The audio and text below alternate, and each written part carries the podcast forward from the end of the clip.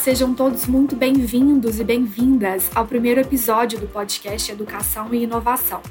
Quinzenalmente, estaremos juntos aqui para abordar temas diversos da educação básica, abrindo espaço para a troca de conhecimentos e promovendo diálogos inspiradores sobre o cenário educacional do Brasil e do mundo. Então, programe-se para estar sempre conosco.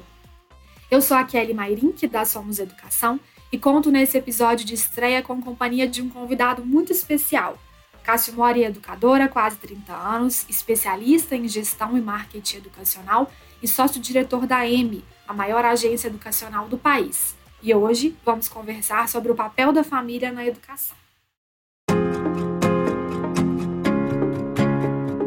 Cássio, seja bem-vindo.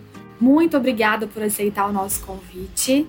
Eu que agradeço, Kelly. É um prazer estar nesse episódio de estreia. Espero contribuir com algumas informações relevantes a todos os nossos ouvintes. Eu citei na nossa introdução alguns destaques da sua atuação na educação, mas sei que essa relação é muito mais extensa, né? Já que você atuou como professor por décadas, é palestrante. Então eu abro espaço para você contar um pouquinho mais para gente sobre essa sua trajetória. É, Kelly, eu, eu acho que eu, eu sou um privilegiado no ambiente educacional porque eu tive a oportunidade de é, vivenciar todos os lados aí que envolvem a educação.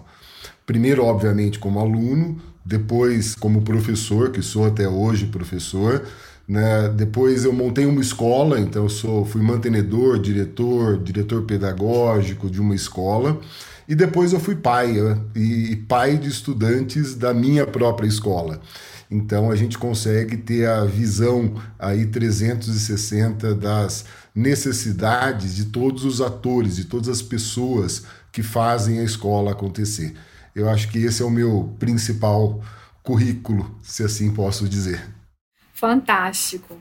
Bom, agora que já demos as boas-vindas, Cássio, eu começo te perguntando: por que é tão importante família e escola estarem próximas? A participação das famílias no processo escolar tem mesmo influência no desempenho do estudante? Olha, Kelly, o que a gente tem que pensar e a gente tem que entender é que a criança é uma só, né? A criança em casa ela é chamada de filho e na escola ela é chamada de aluno, mas ela, ela é uma pessoa só.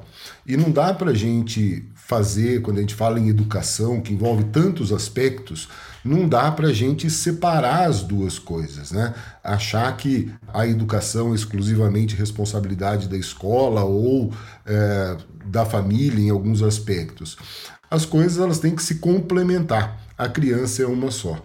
Sem contar que quando a gente fala da aprendizagem, a gente não pode ter um raciocínio é, exclusivamente matemático, racional, do que aprende e do que não aprende, porque a aprendizagem ela não é apenas a aula, o conteúdo, e sim também o estado emocional da criança, o estado físico da criança. A criança precisa estar se sentindo segura, ela precisa estar se sentindo acolhida, apoiada, tanto em casa quanto na escola. E quando a gente pensa nesse aspecto, a gente entende que a família ela é sim a parte, é, não é que ela ajuda, ela é tão importante, se não mais, do que a própria escola nesse processo de aprendizagem. Então a família ela tem que estar sempre muito próxima da criança, muito próxima da escola, para que tudo isso funcione da melhor maneira possível. E a escola ela é um ambiente que está em construção permanente, né? A educação ela está em construção permanente. Por isso, muitas vezes tem coisas que a gente na escola não consegue enxergar, coisas que a gente não está percebendo numa criança. E quando a gente tem a participação da família junto da escola nesse sentido, a gente abre espaço para a família nos alertar, para a família nos corrigir. Muita gente pensa, muito mantenedor, acha né, que a escola não erra. E a escola erra. A escola sempre está errando. Como eu disse, ela é um ecossistema. E dentro desse ecossistema é, tem espaço para acertos, tem espaço para erros. O que a gente tem que ter nessa combinação com a família é justamente esses espaços de comunicação é, para que a escola possa se corrigir, para que a escola possa conhecer melhor os alunos, conhecer melhor o filho de cada um porque as crianças também não são iguais. Então a gente conta muito sempre com a participação dos pais durante todo o processo escolar, tanto pensando no individual quanto pensando no coletivo, pensando no conjunto de alunos. É, na verdade, quando a gente olha todos os aspectos que envolvem a aprendizagem de uma criança, é, daria para a gente fazer uma lista muito longa. Né? Então não dá para a gente simplesmente achar que a aprendizagem ela só está relacionada à passagem, à transmissão de conteúdo ou de informações. Não, vai muito além disso. Mas do que efetivamente compete à escola e o que é esperado da família no processo de formação do estudante? Tá, então vamos para uma. Sua pergunta é bem objetiva, então vamos, vamos tentar organizar aí o, o meu raciocínio, na verdade. Eu vou dividir em duas partes. A gente tem duas responsabilidades. Uma é a formação acadêmica do aluno e a outra é a formação humana do aluno. Então vou começar falando da formação acadêmica, exclusivamente acadêmica.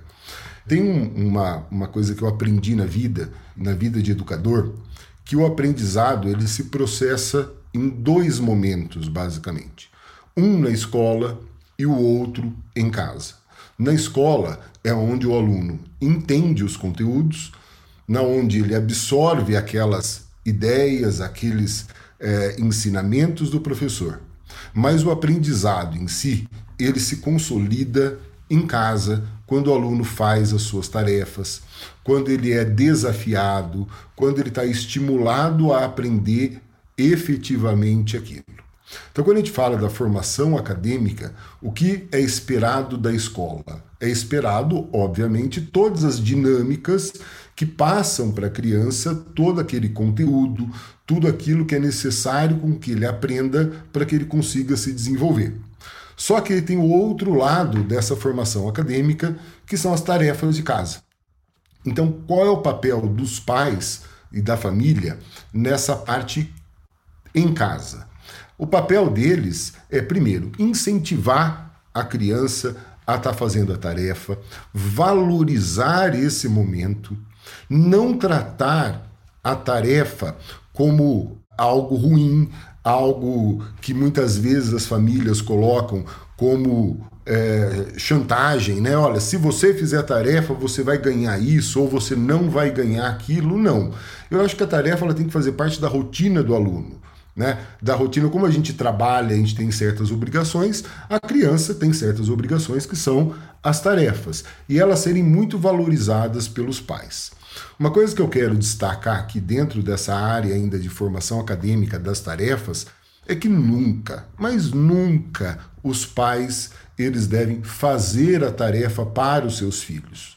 Muitas famílias acham que o professor deseja é que o aluno chegue na escola com todas as tarefas feitas, perfeitas e tudo correto. E não, a tarefa ela serve muito para que o professor entenda aquilo que funcionou em suas aulas, aquilo que não funcionou, aquilo que precisa ser retomado, lacunas de aprendizagem que ficaram. Então a tarefa ela é feita, ela é dada para o aluno não para ele acertar, e sim para ele acertar e também para errar. Então, um erro que muitas famílias cometem é assim: ah, meu filho, vem aqui que eu vou ajudar você a fazer tarefa, vem aqui que eu vou fazer a tarefa para você. E essa não é a intenção da tarefa, essa não é uma responsabilidade da família. A relação entre o conteúdo dado em sala e a tarefa feita em casa, ela é uma responsabilidade da escola. Cabe à família o incentivo a essas tarefas a essas atividades. Isso daí do lado acadêmico. Quando a gente fala da formação humana, aí a divisão, aí os papéis, eles se misturam mesmo, né? Porque o que não pode acontecer é haver um desalinhamento entre o que a família espera da formação humana e o que a escola fornece dentro dessa formação humana. Por isso, a importância da família entender a escola e a escola entender a família. O que não dá para a criança é ele escutar algo na escola e escutar diferente em casa. Ou escutar algo em casa e chegar na escola e aquilo ali ser desconstruído.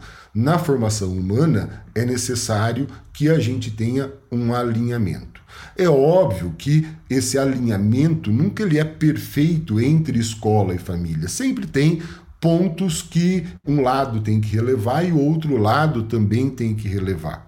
Mas é muito importante, eu quero destacar isso aqui na minha fala, é muito, mas muito importante que os, as famílias, apesar delas terem discordâncias da escola, que essas discordâncias elas sejam resolvidas exclusivamente entre os adultos, entre a escola e entre os pais. Nunca os pais por mais que eles estejam nervosos, por mais que eles estejam é, discordando da escola, eles expressarem essa insatisfação na frente dos filhos. Porque quando os pais fazem isso, obviamente o que acontece? Para a criança, a escola, abre aspas, ela fica desmoralizada, vamos assim dizer, né? ela fica não sendo aquele porto seguro que a criança deve enxergar na escola. E a cabeça da criança, obviamente, entra em parafuso, né? Então, é muito importante que em casa a família, ela na frente dos filhos, elas nunca expressem a insatisfação com a escola, nunca expressem o que a escola está errada. Esse é um assunto que deve ser discutido entre adultos, ou seja, entre os responsáveis da família e os responsáveis pela escola. Dessa forma, com o tempo vai acontecendo naturalmente um alinhamento entre o que a família espera e aquilo que a escola tem a oferecer. E quando pensamos que as famílias têm dinâmicas muito particulares, Cássio, quais estratégias você acha que podem ser usadas pelas escolas para conhecer o perfil de pais e responsáveis e entender o nível de engajamento que eles possuem com as instituições de ensino? O, Kelly, eu acho o seguinte: é, a maioria das empresas, acho que se tem algo que hoje é muito valorizado, vamos esquecer um pouco escola. No ambiente de negócios, é um negócio chamado informação. Né? No mundo que a gente está vivendo, informação ele vale muito mais do que dinheiro propriamente dito. E as escolas, elas até por sua trajetória, elas têm uma certa resistência em fazer pesquisas quando essas pesquisas elas são importantíssimas para que a escola é, entenda o perfil das famílias que ela atende. Então, qual que é a minha sugestão? Eu acho que as escolas elas devem sim fazer pesquisas tanto do perfil do público que ela atende, para conhecer mais esse, esse público, né? para conhecer mais esses pais, conhecer o que eles gostam, o que eles não gostam, o que eles entendem sobre educação, o que eles não entendem sobre educação. Fazer também pesquisas de satisfação, pesquisas formais de perfil e de satisfação. O ideal é que isso seja feito todo ano, né? Porque o mundo muda, as pessoas mudam, as características das pessoas mudam. Então, o que eu sempre recomendo é faça pesquisas, obtenha feedback dos pais. Isso é que eu chamo das pesquisas formais. Mas tem um outro ponto, Kelly, que é fundamental nesse processo da escola conhecer a família, da escola conseguir produzir e conseguir se comunicar de forma que produza um engajamento maior das famílias, que são as pesquisas informais. E pesquisas informais é quando a gente coloca todo mundo da escola como um pesquisador, entre aspas, né? Como se cada um da escola fosse um pesquisador. Obviamente, a gente tem que ter um roteiro pré-preparado para isso, e essas pesquisas são pesquisas que a pessoa que está sendo pesquisada, ela nem está percebendo que é uma pesquisa, ela está fazendo para ela é como se fosse um bate-papo. Porque nesses momentos é, mais não formais é quando alguns pontos e algumas situações a família fala, ela expressa que numa pesquisa formal ela não expressaria. Quem usa muito essa técnica, por incrível que pareça, é a Disney. A Disney, né? Olha, olha de quem nós estamos falando, né? De uma empresa reconhecida mundialmente. E ela tem como uma das suas características uh, atender a satisfação, a alegria do, do convidado, do cliente que vai até ela. E ela tem diversas pessoas espalhadas no parque diariamente fazendo essas pesquisas informais que bate um papo com a pessoa, e aí como você está se sentindo, que você tem alguma sugestão, o que, que você acha, sem ser algo muito formal. Isso eu acho muito importante que todo mundo fique atento de, de antenas ligadas com essas declarações informais da família. Muitas vezes ali a gente consegue pescar algumas coisas muito importantes para a escola. E não adianta a gente fazer nem a pesquisa formal e nem a pesquisa informal, que eu acho as, que as duas se complementam, se a escola não registrar isso. Né? Eu acho que tem que ter um, um sistema que registre esses comentários para que sejam possível uma posterior análise. Não só a, a pesquisa é, provocada. Eu acho que todos da escola eles têm que manter os ouvidos atentos. Eles têm que manter sempre as antenas ligadas principalmente quando tem pais na escola. Eu gosto de dizer que uma das pessoas mais importantes quando a escola quer entender a satisfação, o engajamento das famílias com a escola, uma das pessoas mais importantes é o porteiro da escola. É o inspetor que abre ali a porta da, do o portão da escola. Porque como a gente sabe, e isso não é só aqui na minha escola que acontece, né? É até engraçado porque a gente, o sinal bate às 5 e meia da tarde, 4 horas já tem mãe esperando ali na, na portaria da escola, né? E essas mães, elas ficam ali, obviamente, elas falam sobre escola. E quem está ali escutando, quem está ali, às vezes até participando, é o porteiro. E ele acaba colhendo algumas informações que normalmente não chega até a coordenação, não chega até a diretoria. E essas informações, conforme óbvio que não é um dia, dois dias, é uma sequência, né? De várias informações, vai fazendo com que a escola, primeiro, entenda o perfil desses pais, entenda aquilo que está funcionando, aquilo que não está funcionando, e aí consiga realizar ações que façam que os pais fiquem mais engajados ainda com a escola.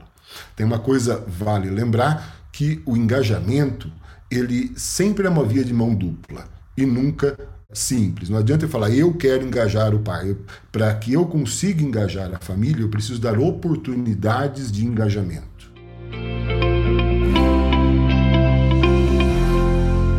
Então, podemos entender que a participação das famílias depende de uma organização das escolas, não é isso? E como que as instituições de ensino podem abrir espaços para que essa troca aconteça? Quais ferramentas elas podem usar para aproximar essa relação? É, você usou uma palavra que é fundamental. Essa palavra é organização. A escola ela tem que se organizar e tem que abrir esses espaços para que as famílias entrem em contato. Como eu estava dizendo antes, o engajamento ele é uma via de mão dupla a pessoa ela só tem vontade de se engajar se ela pode ser ouvida. Mais do que isso, não apenas poder ser ouvida, quando ela tem a sensação que aquilo que ela está falando realmente está sendo levado em conta e realmente está sendo escutado. Então, esse é o ponto fundamental: é essa organização da escola de todos os atores. Eu não estou falando só da coordenação, estou falando do atendimento, estou falando do grupo de professores que se organizem para que dê essa liberdade para que as famílias conversem com as escolas. A escola ela tem que abrir alguns canais de comunicação fáceis e acessíveis para as famílias. Hoje em dia, a gente está vivendo num mundo de altíssima velocidade de comunicação. Se a família precisar, olha, eu tenho alguma coisa para falar, seja um elogio, seja uma crítica, seja uma ideia, e, mas para isso eu tenho que marcar um telefonar para uma secretária, marcar um horário com a coordenação, ir até a escola, sentar lá, tomar dois cafés para fazer isso. Poxa, ele não vai fazer. Tá? Isso ela fazia, alguns faziam, inclusive, nem todos, mas no passado. A escola ela precisa abrir canais de fácil comunicação com a família. A minha sugestão Hoje existem diversos aplicativos aí educacionais, inclusive, é, inclusive o próprio plural ele tem um, uma, um lado de mensageria e tudo mais, mas usar uma, uma tecnologia de mensageria instantânea. Tem escolas que usam até um WhatsApp, tem escolas que usam uma conta de WhatsApp para isso. Quer dizer, a tecnologia ali é que menos importa, mas tem que ter algo em que o pai ele consiga, no momento que ele deseja, ele consiga falar com a escola. Quer dizer, a escola ter essa organização para que os pais consigam se comunicar rapidamente com a escola. Aqui na minha escola, Kelly, tem um, um, lema que eu uso sempre com os pais. A gente usa aqui um aplicativo de mensageria instantânea, quer dizer, o pai ele tem acesso a mandar um recado, um comunicado, uma ideia é, a qualquer momento para a escola. Né? E o lema que a gente tem aqui é o não deixe para amanhã. Ou seja, o que significa esse lema? Significa que eu estou pedindo para os pais que sempre que eles tiverem algum desconforto, sempre que eles tiverem alguma ideia, sempre que eles tiverem alguma sugestão, sempre que eles tiverem alguma insegurança, eles imediatamente acessem esse canal de comunicação instantânea e conversem com a escola. Quando a escola abre esse canal, tem um outro lado muito importante. Ele minimiza o tal grupo de WhatsApp de mães, que é um grande problema para a escola. Na verdade, as mães, quando montam esses grupos de WhatsApp, obviamente que é no melhor dos sentidos, elas querem ajudar, elas querem trocar informações. Só que o maior problema ali é que essas informações e esses problemas eh, não chegam até a escola, porque a escola não está participando desse grupo.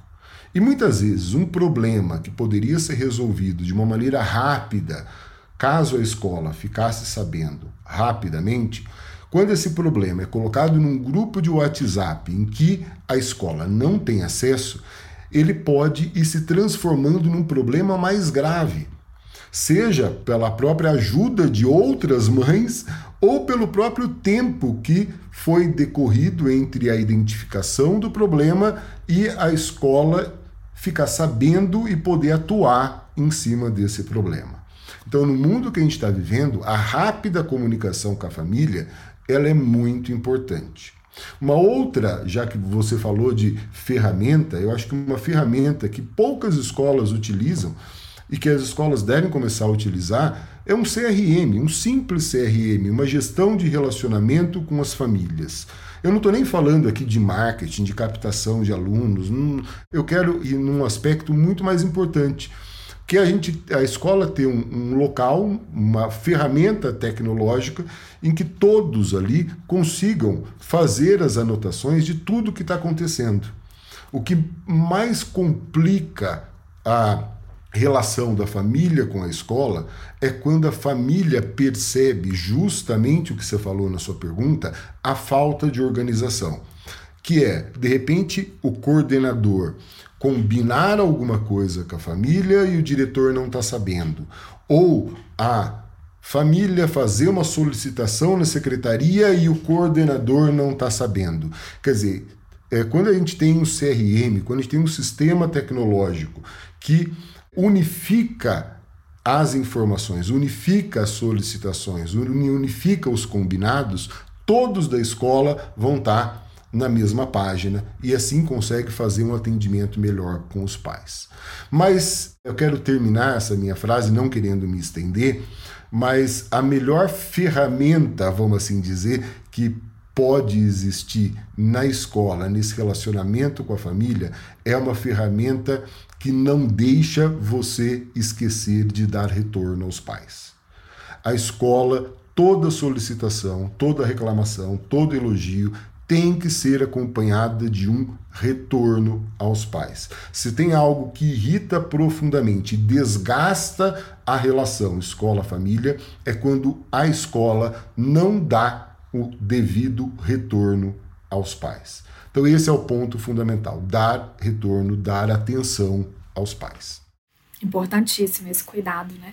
É, e Cássio, quando você fala de canais de fácil comunicação, aplicativos de mensagem, isso faz laço com a minha próxima pergunta, que é justamente sobre o apoio da tecnologia nesse processo de aproximação. Você acredita então que os recursos tecnológicos são aliados da escola para criar ou incentivar um relacionamento mais próximo com pais responsáveis? Kelly, sem dúvida, a pandemia ela nos ensinou isso. Acho que esse, eu como gestor aqui, eu acho que o maior ensinamento educacional, né, que a pandemia nos trouxe, foi descobrir é esse o Meet, por exemplo, ou o Zoom, não sei o que a escola usa, né?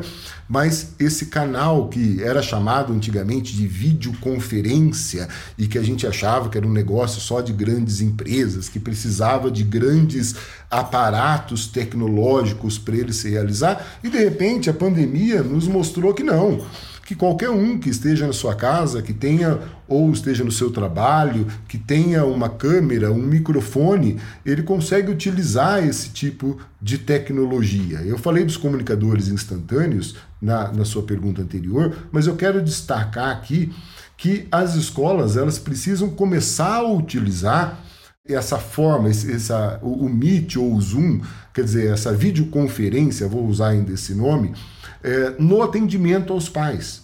Isso, além dele ganhar tempo, ele incentiva mais o pai a participar dos momentos da escola.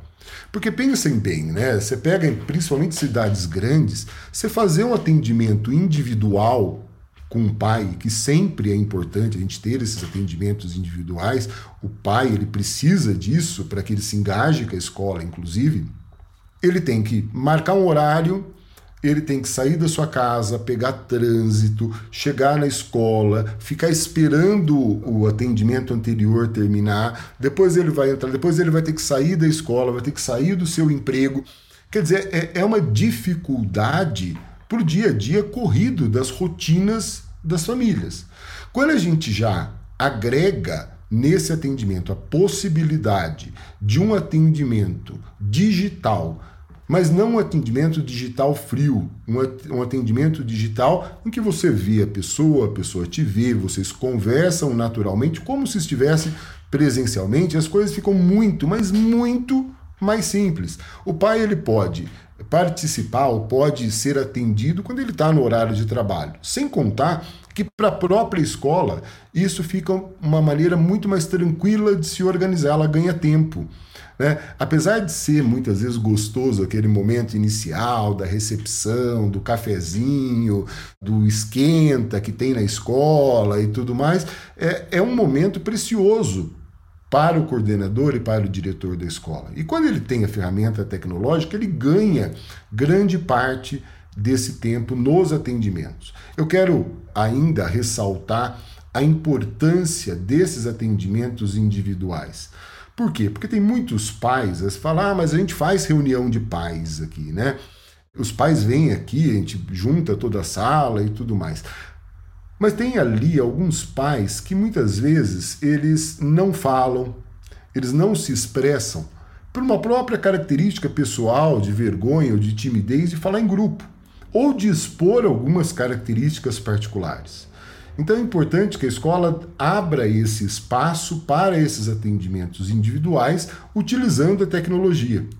Eu estava vendo um site de uma escola e eu até copiei deles e, e, coloquei aqui na minha, né? Porque antes tinha aquela parte no site da escola que falava assim, né? Fale com a gente, né? Por telefone, WhatsApp ou presencialmente, né? Eu estava vendo um site de uma escola e eles colocavam lá: fale com a gente presencialmente, remotamente ou por telefone. Então ela abria espaço, inclusive para pais de possíveis alunos, agora estou falando já até na captação da escola, do pai conhecer a escola e conhecer os coordenadores e falar com o professor e tudo mais através de um ambiente online. Eu acho que esse foi a grande revolução quando a gente fala de atendimento, é a escola perceber e as famílias perceberem que elas conseguem esse tipo de informação, esse tipo de relação humana utilizando a tecnologia. Muito legal. E eu vou fazer um gancho aqui então com os eventos que sempre foram realizados pelas escolas, como uma forma de integrar as famílias a esse contexto social escolar do aluno. Eles foram ressignificados aí com a pandemia, passaram a ter novos formatos, mas você acredita que essas comemorações tradicionalmente inseridas no calendário escolar são importantes para essa relação? E como que a gente consegue garantir os benefícios desses momentos, mesmo em tempo de ensino à distância, práticas híbridas? É, o, o Kelly, eu, eu quero começar respondendo o seguinte: nada vai substituir é, o contato humano. Nada vai substituir esses eventos presenciais, esses eventos familiares que a gente fazia numa época antes da pandemia, em que a família ia ter escola num dia das mães, num dia é, numa festa junina, que levava os avós e tudo mais, e aquele negócio de um conversar com o outro, da, dos professores estarem reunidos ali, de fazer o olho no olho. É, o ser humano ele precisa disso. Né? É, então, é, para a gente falar que a gente conseguiu, no mesmo à distância, fazer exatamente como era antes, não é verdade. Mas eu acho que a gente consegue, e é possível sim, fazer esses eventos, e a gente já fez vários testes é, e vários eventos desse tipo também, online, que obviamente ele não tem esse lado né, do contato humano, do corpo a corpo, do calor, mas ele consegue transmitir aquilo que é mais importante nesses eventos, que é a emoção, que é o prazer que a escola tem em receber as famílias, em ter a participação das famílias, que é a escola mostrar a importância que os alunos têm e também, em alguns eventos, de dar oportunidade para os próprios alunos mostrarem o quanto eles estão engajados com a escola e quanto eles, inclusive, valorizam e agradecem né, os seus familiares quando a gente fala desses grandes eventos aí, Dia das Mães, Dia dos Pais, festa junina, festa de final de ano, que agora a gente tem que estar tá fazendo isso online. Tem duas maneiras de fazer, nós fizemos aqui na nossa agência Dia das Mães online, festa junina online, é, sarau online, e as famílias gostam, elas participam. Acho que a escola não pode perder esse lado também, esse lado mais de, de tentar socializar, mesmo sendo à distância. Uma coisa que é, eu acho que também funciona e funciona muito bem é quando a gente além de fazer um evento unificado do Dia das Mães e festa junina, ele é complementado com pequenas comemorações envolvendo os alunos e separados por salas, separados por turmas. Porque aí eu acho que ele fica, é, o evento ele fica muito mais personalizado para aquela mãe, para aquela família que está assistindo o evento online. Ele traz um pouco mais do calor humano que o evento presencial tinha. Fazer coisa simples, olha, cada aluno na semana anterior desse evento, seja na festa junina, seja no dia das mães, seja no dia dos pais, no dia da família, a escola se, eh, grava um pequeno vídeo da criança, eh, se tiver ainda em aula híbrida, né? Metade online, metade presencial, aproveitar para fazer essa gravação quando a criança estiver na escola, seja com uma mensagem, seja um grupo de alunos cantando uma música, sendo mostrando os seus trabalhos e pegar esses elementos e incluir dentro da comemoração dessas datas comemorativas. Porque aí o aluno ele também participa desse momento. E tudo que tem a participação do aluno emociona os pais. A gente costuma dizer aqui uma coisa engraçada, né? Mas que é como que a gente avalia que um Dia das Mães, um evento, por exemplo, de, do Dia das Mães, antes da pandemia isso. Como que a gente conseguia avaliar que o evento era um sucesso? A gente brincava que o evento foi um sucesso se a mãe chorou. Se a mãe chorou, o evento foi ótimo. Se a mãe não chorou, não foi um evento bom. E, obviamente, que isso é uma brincadeira, mas ela tem um sentido muito forte. O que a gente está querendo dizer com isso é que é, nesses eventos é, a emoção ela toma o, o, protagonismo deles. Quer dizer, precisa ter emoção, precisa ter o sentimento, precisa ter a humanidade dentro desses eventos. Então, tudo que a escola possa fazer para trazer essa emoção e essa humanidade para esses eventos, mesmo online, vai fazer com que ele se aproxime do que era feito anteriormente presencialmente. Eu vou trazer para nossa conversa um dado considerável sobre uma pesquisa realizada pelo movimento Todos pela Educação, em parceria com outras fundações e institutos brasileiros. Esse estudo ele apontou que 19% dos pais irresponsáveis são distantes do ambiente escolar, enquanto apenas 25% acompanham de perto a rotina escolar dos filhos. Então eu queria sua sugestão, Cássio, sobre o que fazer quando os familiares não demonstram interesse em participar ou não se engajam com a vida escolar do filho? Como lidar com essas famílias distantes da vida escolar dos alunos? É que a gente precisa primeiro entender que essa necessidade dessa parceria família-escola, do engajamento familiar dentro da escola, da participação familiar dentro da escola, na história da educação, é algo relativamente recente. Né? Se a gente pegar anos, décadas atrás, aí, mesmo no começo dos anos 2000 ainda tinha alguma, a gente vi, é, e vai verificar que a própria escola ela se posicionava de uma maneira diferente da maneira com que ela se posiciona hoje. Né? Ela era uma escola mais fechada, ela era uma escola mais inatingível, como senhora dona da informação e das regras, né? tem que aqui tem que seguir as regras, senão vai para a diretoria, senão não sei o quê. E com o tempo, né, eu acho que com essa modernização da humanidade de uma forma geral, a escola foi mudando. E a escola foi necessitando cada vez mais e incentivando cada vez mais esses pais a participarem da escola. Porém, esses pais, eles, alguns deles, né, de acordo com a idade, como alunos, eles participaram de uma escola e tiveram pais que não se engajavam com a própria escola. E aí eles tomam isso como exemplo.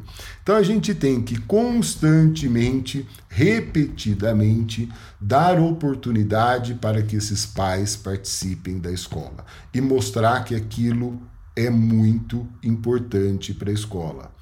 O que a gente precisa entender também é que a gente, às vezes, a gente olha e fala, ah, o pai não participa. E de repente essa visão de um lado só.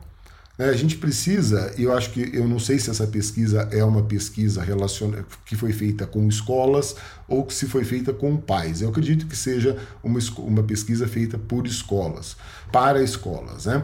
Mas é, a gente tem que entender que tem muitos pais que eles acompanham sim os filhos, eles estão satisfeitos com a escola e eles parecem não estar engajados com a escola, mas eles estão. Eles simplesmente têm ali uma característica particular deles de ser um pouco mais reservado. A gente tem aí um outro tipo, um outro grupo de pais, que são aqueles pais que eles acompanham sim a escola, eles não estão satisfeitos e eles não falam. Esse é o maior perigo, né?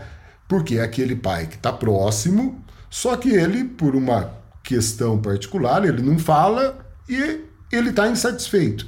Porque esse é o pai que vai mudar de escola no ano seguinte. Por isso que eu disse anteriormente da importância da escola sempre provocar, da escola fazer esses atendimentos individuais, da escola abrir esses canais de comunicação, porque tudo isso vai mostrando caminhos que deixem os pais mais seguros para expressar as suas opiniões. Tem outro grupo de pais que são aqueles que não acompanham a rotina dos filhos. E, e o não acompanhar pode ser, aí vamos dividir em dois aspectos. Tem um grupo de pais que não acompanha porque de repente ele não sabe como acompanhar. E nesse caso, cabe à escola ensinar, educar esses pais de qual é o papel deles, como que eles podem acompanhar, a importância que tem para o filho que esse pai acompanhe. E a gente tem um outro grupo que simplesmente não acompanha porque tem uma rotina muito atarefada e tudo mais, que vai ser muito difícil da escola atuar nesse sentido. Mas vamos pensando nesses dois grupos e, vamos considerar que eles estão que eles confiam na escola. Quer dizer, se eles confiam na escola, eu acho que tudo ok também, tá? Não, não seriam grandes os problemas. E a gente tem um outro grupo, o último deles, na minha opinião, que é aquele grupo de pais que não acompanha e que são vulneráveis à opinião de outros pais. Aqueles pais que vão ter uma visão da escola ou acham que participam da escola pelos grupos de WhatsApp ou pelas conversas particulares. Bom, de tudo isso que eu falei, eu acho que ainda não respondi a sua pergunta, né? Que é como lidar com essas famílias distantes da vida escolar dos alunos.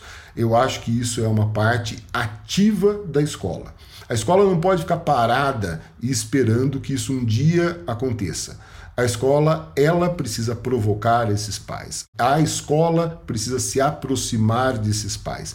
E aproximar de uma maneira muito inteligente entendendo a particularidade de cada uma das famílias, entendendo tempo de cada uma das famílias e entendendo a forma que cada uma das famílias se sente mais confortável nesse engajamento com a escola. Por isso que eu disse anteriormente dos canais de comunicação, dos atendimentos individuais. Aqui, o Kelly, eu acho que a, a escola em si, quando a gente falou é, do CRM, quando a gente falou da escuta, tudo isso são pequenas peças que, quando elas vão se encaixando, naturalmente a escola vai resolvendo esse problema com essas famílias distantes. Quer dizer, não existe uma fórmula, não existe uma receita de bolo. Existe um conjunto de atitudes que a escola vai tomando, isso leva tempo, vai se organizando e vai aproximando cada vez mais essas famílias da escola. E ao longo da nossa conversa você já foi sinalizando alguns pontos, mas se você pudesse elencar alguns cuidados que a escola deveria ter para evitar falhas de comunicação nessa relação, quais seriam? Tá, olha, apesar da gente ter falado bastante disso, é, eu acho que é muito importante a sua pergunta na questão falha de comunicação. É, eu acho que a maioria das falhas de comunicação elas partem de uma falta de comunicação. Hoje a gente está de novo, vou repetir, a gente está vivendo num mundo novo. E nesse mundo novo, a gente é bombardeado por um excesso de informações de todos os lados. Não, estou falando da escola, né? No nosso dia a dia a gente tem um excesso de informações vindos dos familiares, vindos dos nossos empregos, vindos dos nossos amigos, vindos da internet. E às vezes a gente até se perde, né? Se isso acontece com nós, isso acontece também com as famílias. Né? Então, muitas vezes as falhas de comunicação da escola partem da falta de comunicação. Que como falta de comunicação? A gente precisa entender que hoje a comunicação, para que ela seja realmente bem absorvida, ela tem que ser multicanal. Não dá para a gente achar que o bilhete que a gente colocou lá na agenda do aluno realmente vai ser lido pelo pai. Não dá para a gente achar que o, a mensagem que a gente mandou no comunicador ou que a gente mandou no, no WhatsApp lá da escola, realmente todos os pais leram. Então, quanto mais multicanal a escola for, então ela tem uma informação importante de uma mudança, de algo que é mais coletivo, utilize todos os canais disponíveis. Coloca no site da escola, coloca nas redes sociais da escola, coloca no grupo de WhatsApp, coloca no comunicador instantâneo, coloca no bilhetinho da agenda. Por quê? Porque nem todos os canais de comunicação atendem todos os pais. E quando a gente tem diversas formas de comunicação, a chance da gente atingir um maior número de pais é muito maior, evitando essa, abre aspas, falta de comunicação que gera essas falhas na comunicação. Quanto à questão da falha de comunicação especificamente, não relacionado à falta e à falha mesmo por erro de comunicação, ela é muito resolvida com a questão dos registros que eu falei anteriormente, de todos os agentes da escola terem um canal para fazer o registro de todas as comunicações que foram feitas e de tal forma que todos saibam de tudo aquilo que foi comunicado, de tudo aquilo que foi dito por cada um dos pais de uma maneira fácil e indexada. E o terceiro ponto, eu acho que a reunião de pais ela é um ponto importante. Seja ela online, seja ela presencial que é aquela reunião que estão todos os pais ali. Qual que é o grande problema que a gente vem entendendo que está acontecendo nas escolas? Essa reunião de pais, ela se tornou uma reunião em que a escola é, chega lá, fala dos problemas gerais da, da sala, se a sala está tá bagunçada, se não está bagunçada, se está seguindo as regras, se não está seguindo as regras, e entrega o boletim.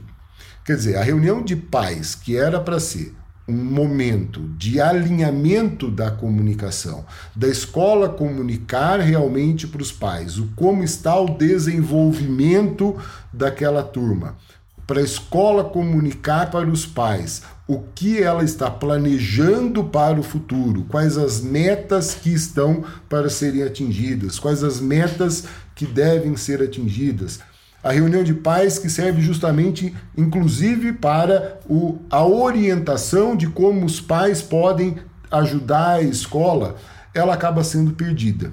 Então eu acredito que a gente deve voltar um pouco no tempo, valorizar mais essa reunião de pais, fazer uma reunião muito mais é, de reflexão do que uma simples reunião burocrática de entrega de boletins e de registro de como está a sala. Eu acho que dessa forma a escola ela pode minimizar muito as falhas de comunicação. Porém, sempre vai ter a quantidade de comunicação necessária e possível dentro de uma escola é tão grande que seria muita muito otimismo falar que falhas não vão acontecer. Mas eu acho que sempre a escola tem que se colocar naquela posição que eu falei no começo da nossa conversa, Kelly. Na posição de que estamos em construção permanente. E nessa construção permanente vai ter falhas. E essas falhas, quando indicadas pelas famílias, vão nos dar a oportunidade de melhorar e fazer uma escola amanhã melhor do que ela é hoje. Bom, caminhando para o finalzinho da nossa conversa e agora com muito mais clareza sobre o papel da família na educação, a importância dessa relação, eu encerro perguntando: qual é a sua dica de ouro, Cássio, para a escola criar uma boa relação com as famílias? Kelly, de tudo aquilo que a gente falou, eu acho que o mais importante é a gente fazer educação com paixão, é a gente fazer educação com amor e a gente demonstrar que aquilo que a gente está fazendo é aquilo que a gente gosta de fazer, que aquilo vai, é o nosso propósito. Quando os pais percebem que a escola tem esse propósito, o propósito de construir um mundo melhor, construir estudantes mais capacitados, que sejam capazes de enfrentar os desafios do mundo, estudantes que estejam sim capacitados academicamente, mas também eles desenvolvam habilidades e competências que vão ser importantíssimas para eles na universidade, na vida, no mercado de trabalho, quando a gente consegue transbordar esse amor e essa paixão, eu não tenho dúvida nenhuma que isso é contagiante e isso aproxima cada vez mais a família da escola. Então a dica de ouro é essa é a gente não só fazer com amor e fazer com paixão, e sim a gente demonstrar que a gente faz com amor e que a gente faz com paixão. E que a gente acredita no potencial de cada um dos nossos alunos. E que a gente se dedica ao desenvolvimento de cada um dos nossos alunos. Isso é contagiante, isso é verdadeiro e isso faz com que os pais cada vez mais tenham interesse em entender o nosso trabalho e acompanhar os seus filhos no dia a dia da rotina escolar. Fantástico, valiosíssima essa dica, um convite tanto para nossa reflexão. Muitíssimo obrigada, Cássio, por essa conversa tão enriquecedora. Kelly, eu que agradeço, foi um prazer estar aqui e principalmente muito obrigado por abrir esse espaço para que eu possa colocar aqui a minha opinião, é, que não é a, o, necessariamente a melhor opinião. E não significa também que eu estou certo em tudo aquilo que eu falei. Como eu disse, a gente como educador, a gente como escola, a gente aprende a cada dia. E o que eu estou passando aqui é o que eu aprendi até hoje muito provavelmente, se a gente fizer essa conversa daqui um, dois meses, eu teria mais coisas para falar, porque acho que a vida do educador é isso, é aprender a cada dia e melhorar a cada dia. Também agradeço a você que nos escuta, obrigada por sua companhia. No site somoseducação.com.br você encontra uma série de materiais e conteúdos incríveis para se aprofundar no tema. E não se esqueça de seguir o podcast Educação e Inovação para acompanhar todos os episódios em primeira mão. Então é isso, nos vemos em breve. Até lá!